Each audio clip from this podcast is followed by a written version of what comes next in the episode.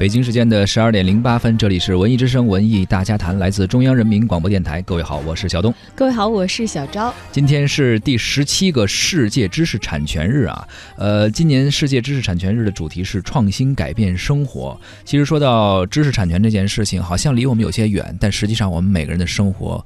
身边吧，都和知识产权有着关系，特别是很多嗯脑力工作者、智力工作的这个创作者啊。对，当然被侵权的事情，大家可能平时觉得离生活不是那么的近，就偶尔看到出来一两个案子啊，跟这呃好像有关系。但如果真的自己是一个这种精神财富的创造者，有一天自己的成果被剽窃了。哎呦，那那个时候这个事情肯定会就会觉得特别的大，极度的影响到自己的生活，有苦说不出的感觉啊。嗯，世界知识产权组织，也就是 WIPO，他们在官网上这样写道：创新将问题转变为进步，使我们的生活呃更加健康、更加安全、更加舒适。这是今年的世界知识产权日的一个主题的解释。嗯，当然了，知识产权啊，这个为什么一定要设立这样的一种一种概念？是因为人类在社会实践当中呢创造的智力劳动成果，其实是很容易会遭到破坏的。对，特别是这些看不见摸不着的一些东西啊，因为智力创作嘛。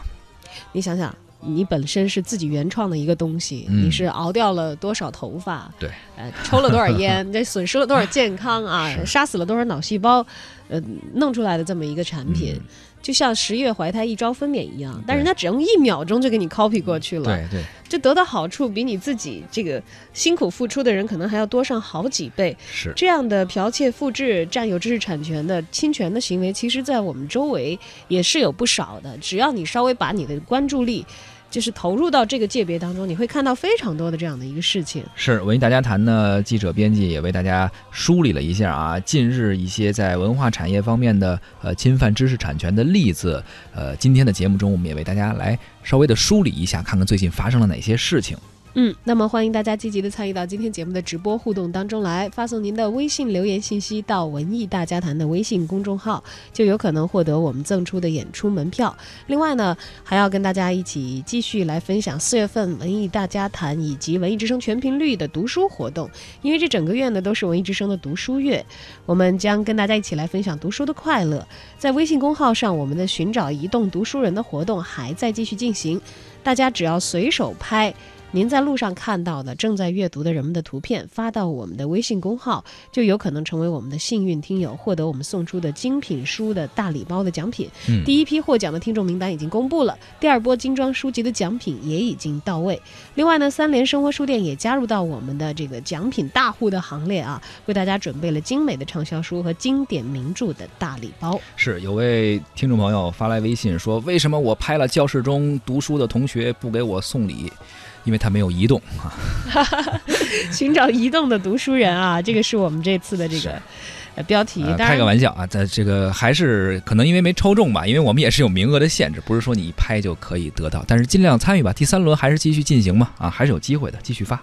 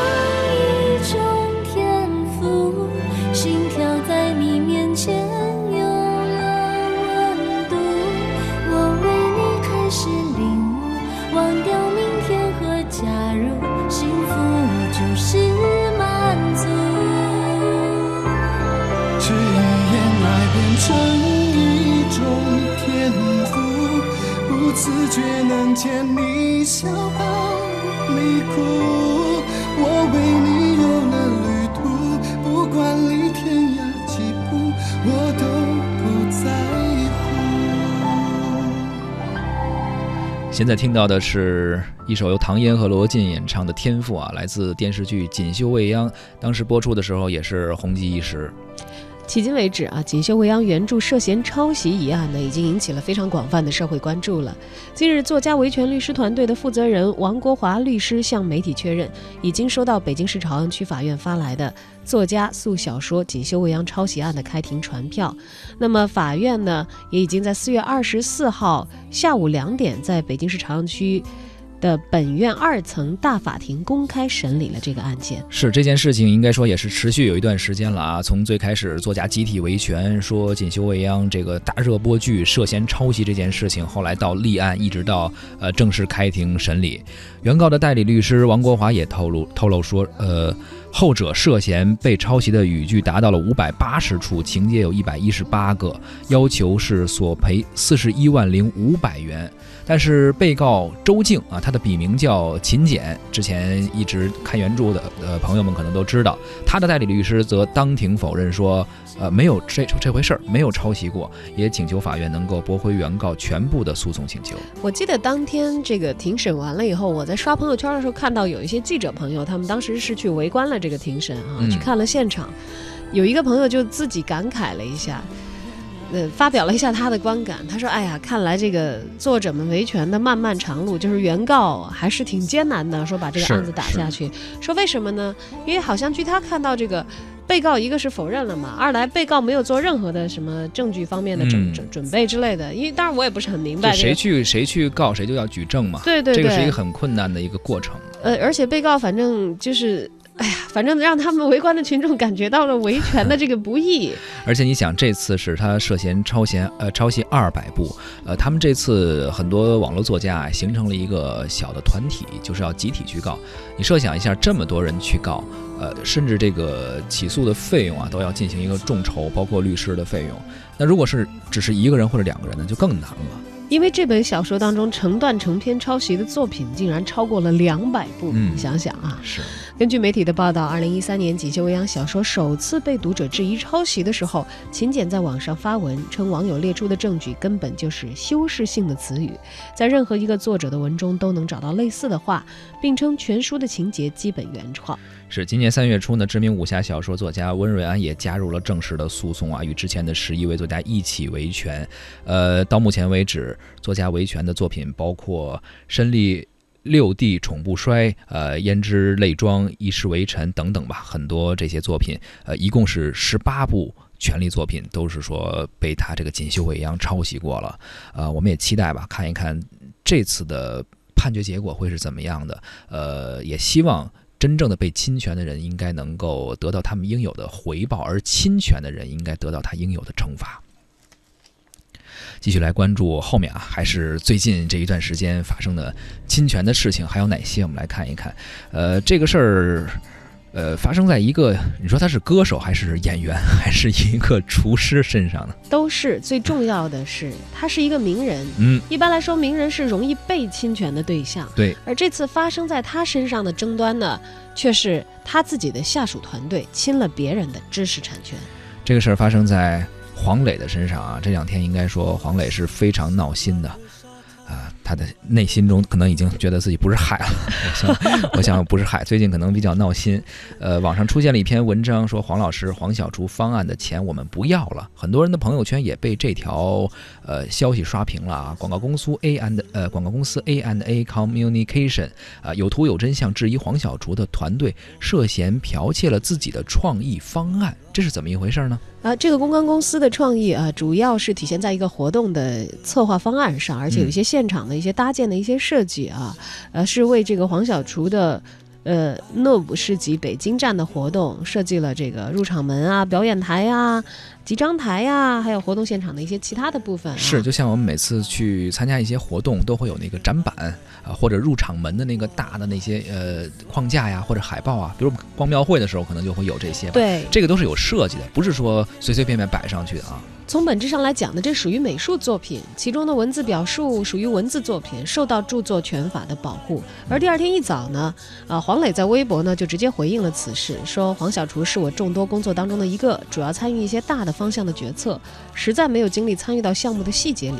另外，他表示愿意负责到底，请第三方权威机构查明真相，公之于众。嗯意思就是说，如果我们有责任的话，我们承担责任；但如果没有的话，他也要维护自己团队的公道啊。是他这个发布的声明还是比较及时的吧？其实也有一些做危机公关的这种微信大号，马上就借这个事儿再去论事儿，还说啊，黄磊的危机公关做的很有技巧。第一，非常及时；第二，有理有据；第三，确实不不愿意说不承认自己的疏忽吧。其实黄磊对他嗯自己的个人的微博表述，我觉得是没有问题的。。是，但是嗯后来有一个号，意思是说，这个因为之前说黄老师我们不要了这钱，那个嗯去竞标的那个公司啊，有图有真相列出自己的这个证据。后来有一篇号去说他，你看你设计的这么 low，我要是甲方，我给你钱我才是有毛病什么之类的。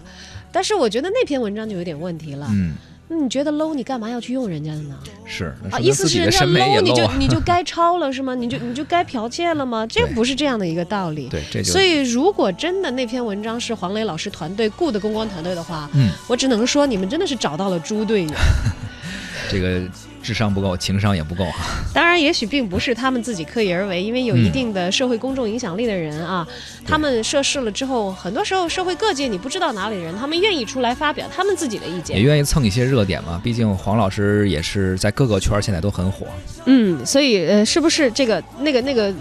猪公关 是不是他们自己的团队这个雇的？这个我们不去不去追究，也不去做一些臆测啊。是，所以黄老师最近应该是稍微比较闹心，至少他团队应该说比较闹心啊。黄黄磊老师还是情商还是比较高的，而且通过很多综艺节目能够看出来，黄磊还是那个脑子啊比较快的，所以他对待这些事情，首先自己，因为他自己来说是这个公司的核心，自己这块牌子或者说自己的立住了才哎，是人设。得立住了，不能够有问题。先是出来澄清，然后图一个好态度，然后他后边公司公司再去怎样去运作该。怎样再怎样处理啊掉！对也人话也说的比较明，说真有责任的话我承担，那要没责任的话，那肯定也是站自己团队这一边的。是的，而这件事情呢，目前也正在这个调查和处理当中。呃，剽窃呢也说不上是坐实，目前还得打一个引号，对吧？因为毕竟那也只是这个刚开始发生的一方自己举的一些例子，大家都没有看到整个事情的全貌啊。是与旗下黄小厨团队的这个强硬态度截然不同的是呢，这个、呃、黄磊自己就是做的比对比嗯底下的人态度显得要鲜明亮啊。出一个态度。确实是他自己这个形象也是比较重要嘛。如果自己这个时候不图一个 好态度的话，如果但凡这个娱乐的风气，呃呃风口吧，稍微偏了一点儿的话，自己不知道有多大的损失。损失才会是更加的惨重的啊！是当然，大家也想的比较明白。持续的关注这个事情。我觉得像锦绣未央的话，反正是已经闹到法庭了。对，不管怎样，法院会有一个判罚，是可以作为整个社会的借鉴啊。而到黄小厨这件事情呢，我预测有可能会最后风平浪静，大家也不知道怎么回事儿就解决了，是因为什么呢？这属于他们双方自己会去谈的一个事情。对内部就属于是私人个人调解了。对对对，不用闹大了也许会有一些赔偿啊，嗯或者也许也没有，但是。这个声浪会如何，却并不一定是我们一定会在大众媒体的这个界别得到更多消息的了。没错，看看最后结果怎么样吧。感兴趣的朋友可以关注一下，关注黄磊老师，或者关注这个知识产权的这些事儿，或者说关注创意和设计的，这应该算是一个比较典型的案例。可能对未来的一些呃，在出现这种情况的时候，怎样进行危机公关啊，怎样进行双方的一个谈判吧，对有着一个引导的作用。最重要的是，对于自己的这个知识产出的产品有维权的意识。好，继续来关注啊，也是最近关于侵权的一些官司的案例。呃，这个事儿呢，和中央人呃中中央电视台有一些关系，跟我们都大家非常呃每每年春节吧，非常看的这个非常愿意看的这个春晚有关系啊。央视春晚首次打赢了转播官司，歌儿太提气了，被告公司判赔五十二万元。怎么回事呢？四月二十四号下午，上海市浦东新区的人民法院针对央视国际网络有限公司诉上海某公司未经授权私自转播央视二零一六。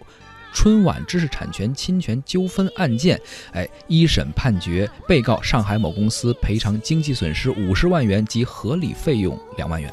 怎么回事呢？简单讲吧啊，二零一六年除夕晚上的春晚，其实是只是单独授权给这个有直播权的央视网啊，对央视网来进行网上直播的。但是这个在技术上可能壁垒并不是很高，有一些没有经过授权的一些单位、一些网站，他们自己呢也擅自的，因为突破了这个技术壁垒，就去同步网络直播了二零一六呢央视的春晚。太可气了，哎，所以这事儿呢，后来这个春晚就不干了嘛，就维权，因为毕竟这购买这个独家的这个在网上播出的权利是花了大钱的，就跟前段时间我们说那《人民的名义》是。人家网络独播权是花了大价钱的，是一样的，所以后来诉侵权。这个版权方不叫版权方，我们叫知识产权方啊，对，还是得到了这个公正的应有的赔偿。对，嗯，这个最后的宣判，然后呢，被告公司呢要赔五十二万元了。当然了，官司有很多啊，也有一些人在维权的路上 还在披荆斩棘，苦苦的挣扎。嗯，当然这个是一个太大的事儿了。我们在知识产权日呢，可能会更加的关注这样的一些事情。但是我觉得设立这样的一个日子的意义，可能就在于希望每一个人的心中都有维护别人的知识产出的意识，同时作为这个呃知识的创造者吧，创造者对大家也更希望看到一个更加利于自己生产的环境。关于知识产权日，我们的呃文艺之声的媒体观察员胡克飞也有话要说。今年呢，世界知识产权日的主题是创意改变生活。啊，业内人士呢在探索知识产权的制度如何通过各种方式支持创新、吸引投资、回馈创造者啊，鼓励他们开发自己的创意啊，确保他们的知识可以被获取，让未来的创意者可以在。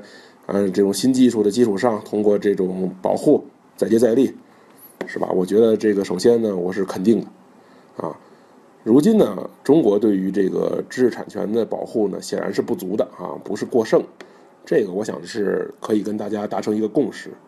嗯，我看到网上有人说呢，考虑到中国居民的人均收入啊和收入背后的生产力水平，啊，对于这个知识产权保护啊，不应该操之过急啊。那对于月收入两千多块钱的这种工厂员工来说，啊，如果保护知识产权，啊，彻底的保护，啊，就意味着禁止他们所有的精神娱乐生活，啊，需要循序渐进。这点呢，我是不同意的，因为这句话的潜台词呢，就是，啊，我打一比方，就是我穷，我吃不起饭，我偷超市点东西吃，啊，就应该，啊，循序渐进，我富裕了，我就不偷了。哎，那超市找谁说理去呢？中国的知识产权保护力度呢和普及力度逐年提高，法律呢也在逐渐完善，但我们依然是知识产权保护的重灾区之一，啊，原因呢显而易见，哎，在某些产业我们后发且不具备优势的情况下，在追求利益的过程中势必会打擦边球，啊，其次呢就是维权难赔偿低，侵犯知识产权呢，有的时候都不叫铤而走险啊，可能叫明目张胆。啊，这些年呢，慢慢的这种，呃，保护力度逐渐加加强呢，呃，也是慢慢的会好起来。但人们的观念不好改变。你看最近发生的这个产权纠纷呢也很多，啊，电视剧《人民的名义》被泄露啊，黄磊的这个活动黄小厨设计抄袭呀，啊，你去随便在微博上一搜啊，就有大把的这个维权者。这本身呢，说明我们的知识产权工作者呢还需要再接再厉。我呢还是老观点，对于知识产权保护这个事儿呢，有法必依，执法必严，啊，只要这个事儿能做到，很多事儿都好解决。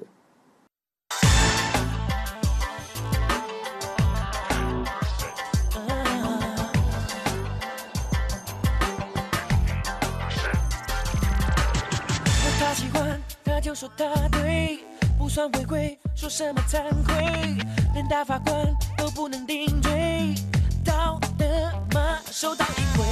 光铁机是泛滥工具，忘记网路它自由的来去。